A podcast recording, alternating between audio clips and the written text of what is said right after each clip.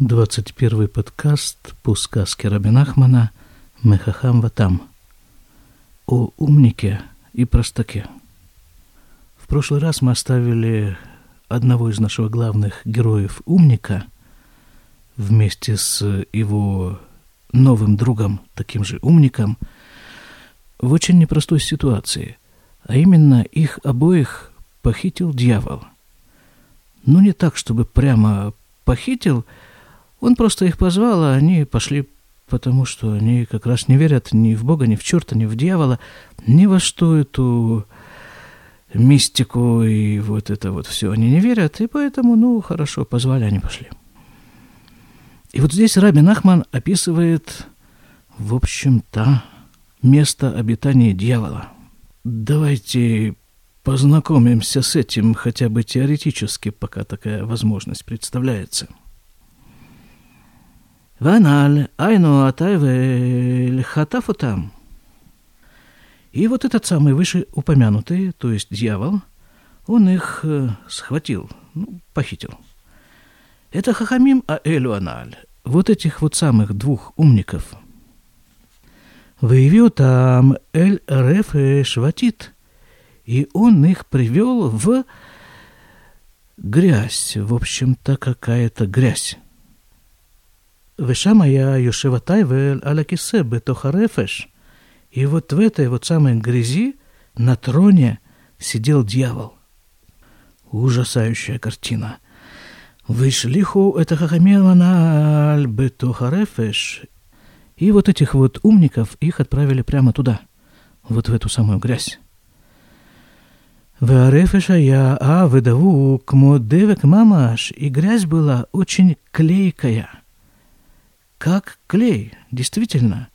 В скобках так и написано ивритскими буквами «шекурин клей», что называется «клей».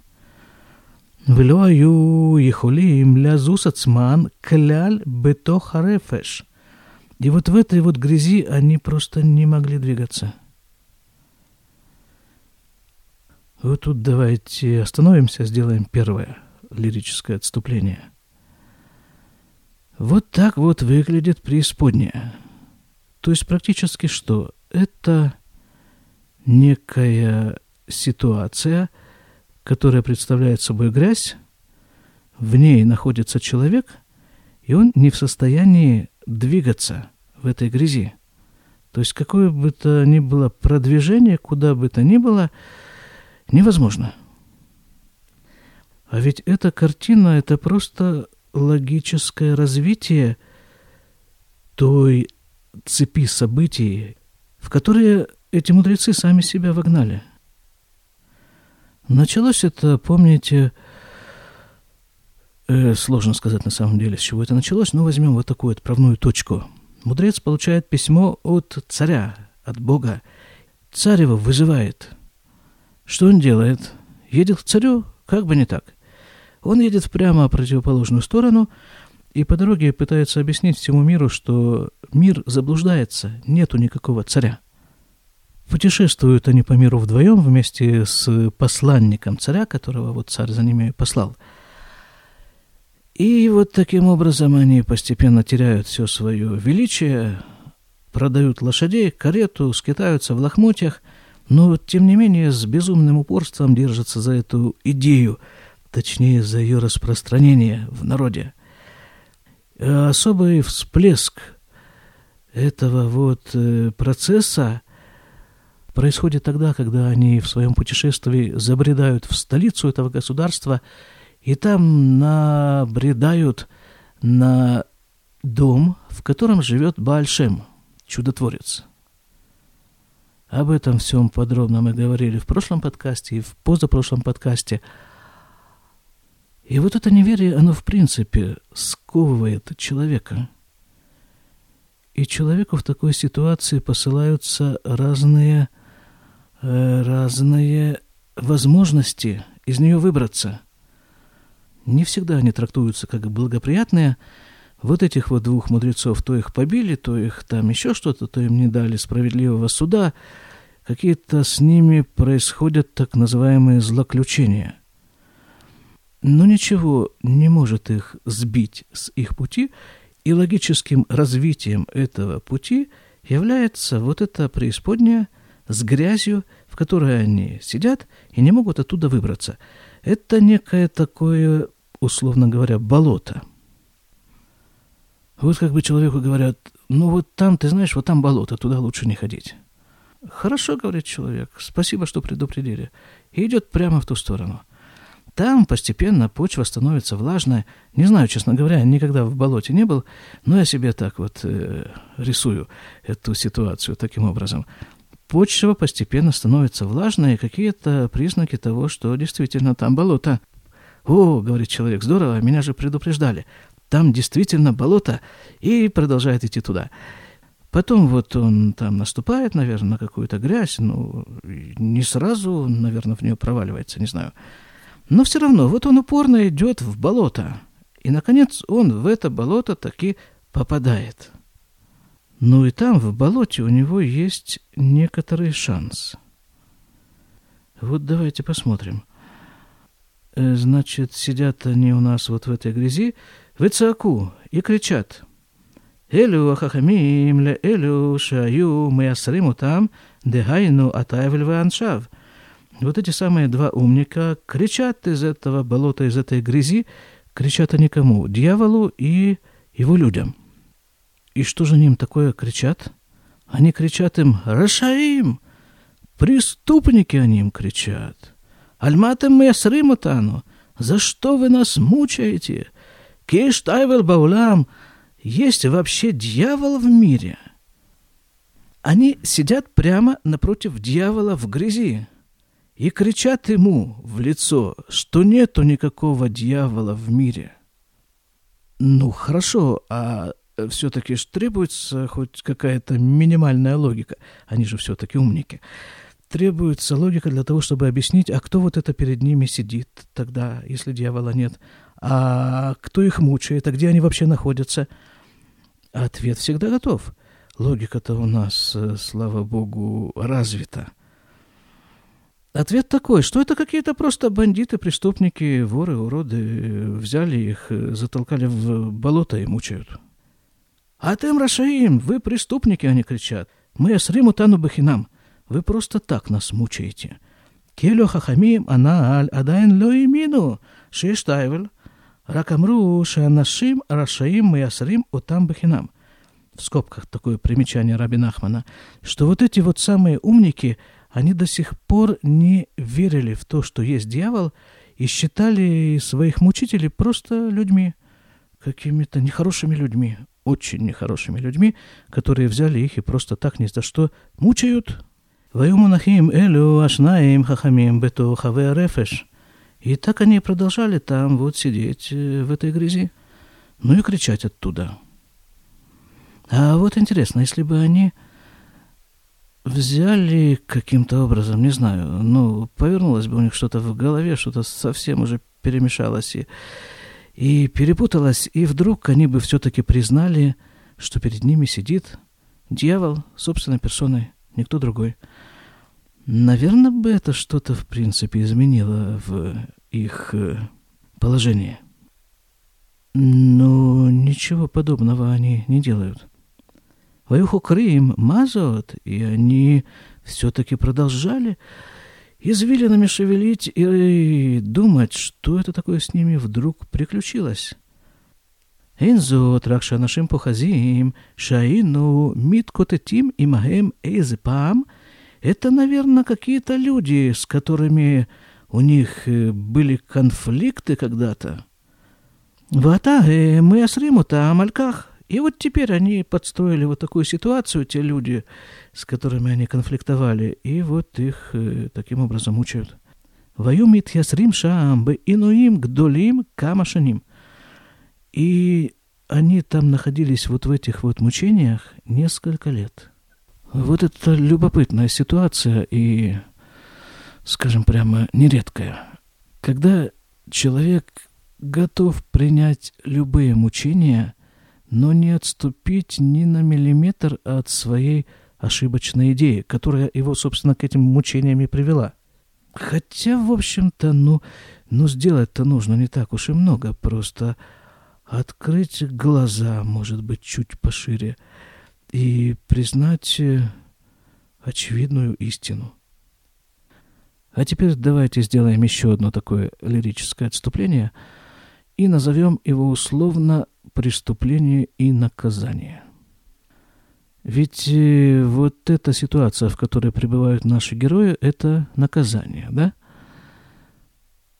Что такое наказание? Вот человек делает какой-то, ну, скажем так, не очень удачный поступок.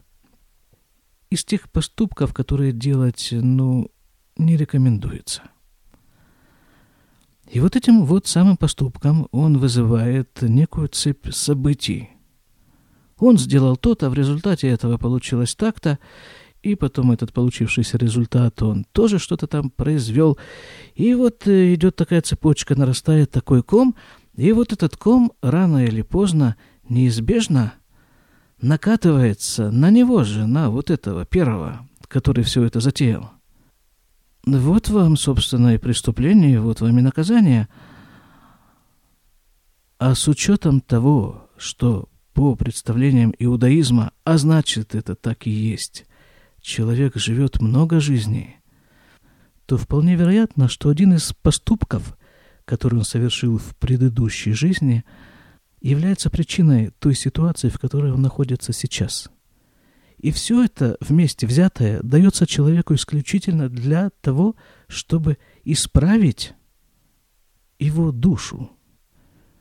Душа-то ведь э, ничем не виновата, что человек, которому она дана, ведет себя вот таким вот образом. Кстати, вся эта, вся эта схема вот с этим вот, э, с этой цепью событий, с этим комом, который накатывается на человека, она относится не только к проступкам, она относится и к каким-то хорошим делам, которые человек делает. Возникает такая же цепь, но уже с другим знаком. И такой же ком с другим знаком. И вот, вот, вот результат. И вся эта ситуация с возвращением души человека в этот мир много раз – я, конечно, не могу проникнуть в замыслы Творца, но, кроме всего прочего, она существует для того, чтобы исправить ошибки. Работа над ошибками. Помните из школы? Вот она, школа. И еще одна идея. Эта идея выражена в Талмуде, в Масехет Брахот. Там э, говорится такая вещь не может заключенный вытащить сам себя из тюрьмы. Вот это вот именно та ситуация в болоте, ситуация заключенного. И они дошли, оба умника, до такой стадии, когда сами оттуда выбраться они уже не в состоянии. Им нужно, чтобы кто-то снаружи, кто находится на твердой почве, бросил какую-то веревку, протянул какую-нибудь палку, и вот они, если, конечно, они согласятся за нее уцепиться, чтобы оттуда вот снаружи их кто-то вытащил. Они как бы увязли. Надежда, что они что-нибудь поймут сами, закончилась. Нужна помощь извне. Памахат. Варата маминистер она лифней бета бальшем – и как-то однажды проходил вот этот самый простак-министр, второй персонаж нашего повествования, мимо дома Большим. Вынеска Арбехаверо Хахам, и он вспомнил своего друга-умника. Вынихна Аселя Большим, и вошел к Большему. Витац мой лав, Кадрихасарим, и он поклонился ему, простак, так как это принято у министров, вышаля то, им эвша шир эото, ну, это хаха аманаль. И он спросил его, а помнит ли он вот этого самого умника? В имюха леоцио мишам, и может ли он его оттуда вытащить? Вамар Бальшем, и сказал простак Большему, а тем зухрим это хахам, шешалях, атайвель, венасо. Вы помните вот того самого умника, за которым послал Тайвал э, дьявол и унес его? Умеотуайом лораитив. Я не видел его с того дня. Эшиву ген, и ответил Большим, да, мол, помню. Увекеш мимену шеарело мкумо выуцю мишам. И попросил простаку Большима, чтобы тот показал ему то место, где находится его друг, и вытащил его оттуда. Ответил ему Бальшем, «Бывадание холярот лехам кумо влюцио, конечно же я могу показать тебе это место и вытащить его. Рак шило ильху ки им анивата. Только одно условие, чтобы пошли туда только мы двое. Вальху яхат и пошли вместе. А такое условие, видимо, продиктовано тем, что в такие опасные места могут войти только люди абсолютно чистые. Точнее, войти-то может кто угодно. Вот выйти оттуда могут только люди такой духовной чистоты, как простак и вот этот вот чудотворец Большим. Васа Большим Машияда и сделал большим то, что он знал. Какие-то приемы, не написано что, да и не может быть написано что. Уваулиша и попали туда. Вираше мунахим бавитит верефеш. И увидел простак, что они находятся в самой гуще вот этой грязи – укшира хахам, это министр цаакаляв, ахи. И вот когда этот умник увидел министра, закричал ему, брат мой, ахи, рэши маким умеанимоти кольках арашаим алялю бахинам. Смотри, как они меня истязают и бьют эти, эти вот эти рашаим, э, преступники. И просто так они это делают, вот ни с того ни с сего. Гарбо министр, и досадно стало министру. Вот теперь, вот в этом месте повествования, вот заметьте, Рабин Ахман уже опускает этот термин «простак». Он называет его просто «министр». Министр – это второй человек после царя, а царь – это Бог. Адайн, так вот этот министр говорит ему, умнику, Адайн атау хесбахахмот шальха, вейна тамаамин, бешум давар – ты до сих пор цепляешься за свою мудрость, в кавычках, и ни во что не веришь. Ули дворейха элю эманашим, так по-твоему, вот это вот те, кто тебя истязают, это люди? Атар э, а теперь смотри. Алло зегу абальшем, шаита кофербо, а теперь смотри, вот это вот, это ведь и есть тот самый Бальшем – которого ты отрицал так упорно. Веудайка яхоль леутиахем, веу ир эляхем аэмет. И как раз он, Большим, он может вас отсюда вытащить. А в скобках написано вот что. Веу яреляхем аэмет. И он вам покажет истину. Убике шатам, а министр аналь, мина Большим – שיוציא ויראה להם שזהו תאבל ואינם אנשים. И он, простак-министр, попросил у Бальшема, чтобы тот вытащил их и показал им, что это дьявол, а не люди. Васа Бальше Маша Аса и снова сделал Большим то, что он сделал. Венишару Омдим Аля Абыша И вдруг они обнаружили себя стоящими на сухом месте. Говорю, Ашам Реф и Шкляль, и не было там никакой грязи. В Элю Амазикима Насу Афра Бе Альма, и все эти их истязатели превратились просто в пыль. Азра Айхахама Наль, Веухрах Балькорхо Леодот Аляколь Шиеш Мелех Вихули. И когда умник это все увидел, я добавлю от себя и прочувствовал на своей шкуре, вот тогда он был уже просто вынужден признать то, что есть царь и все прочее. И вот это вот и есть конец сказки. Я в заключение только позволю себе привести еще такой машаль. Вот человек сажает виноград. Виноград это вообще одно из пяти растений, которыми прославлена земля Израиля.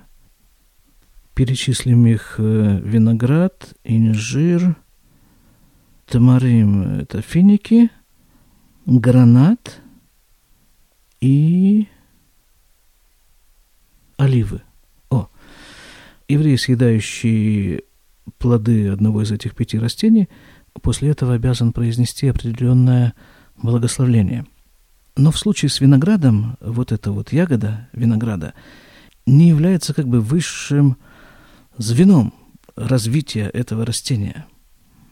Высшей степенью развития, что ли, для чего, собственно, этот виноград и посажен, это для вина.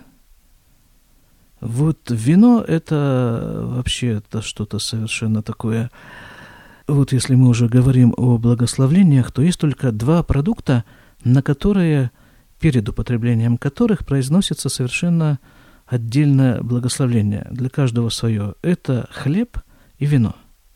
Все остальные благословения включают в себя несколько видов продуктов. А каждый из этих вот хлеб и вино, он заслуживает отдельного благословения. То есть это очень высокая такая какая-то субстанция заключена э, в этих продуктах. Да, так вот, хорошо. Вот э, сорвали ягоду винограда, спелую, красивую, блестящую, круглую, замечательную совершенно ягоду. Но это еще не все.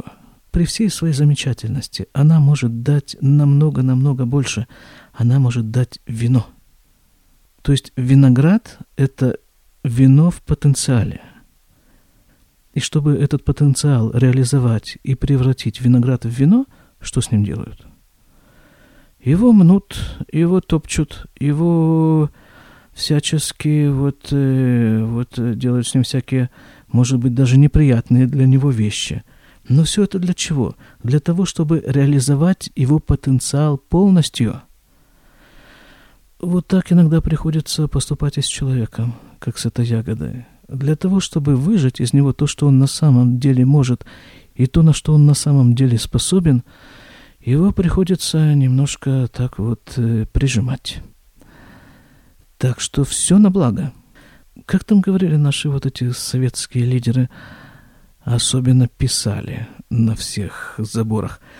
Все для человека, все во благо человека, так что ли? Так вот, что они имели в виду.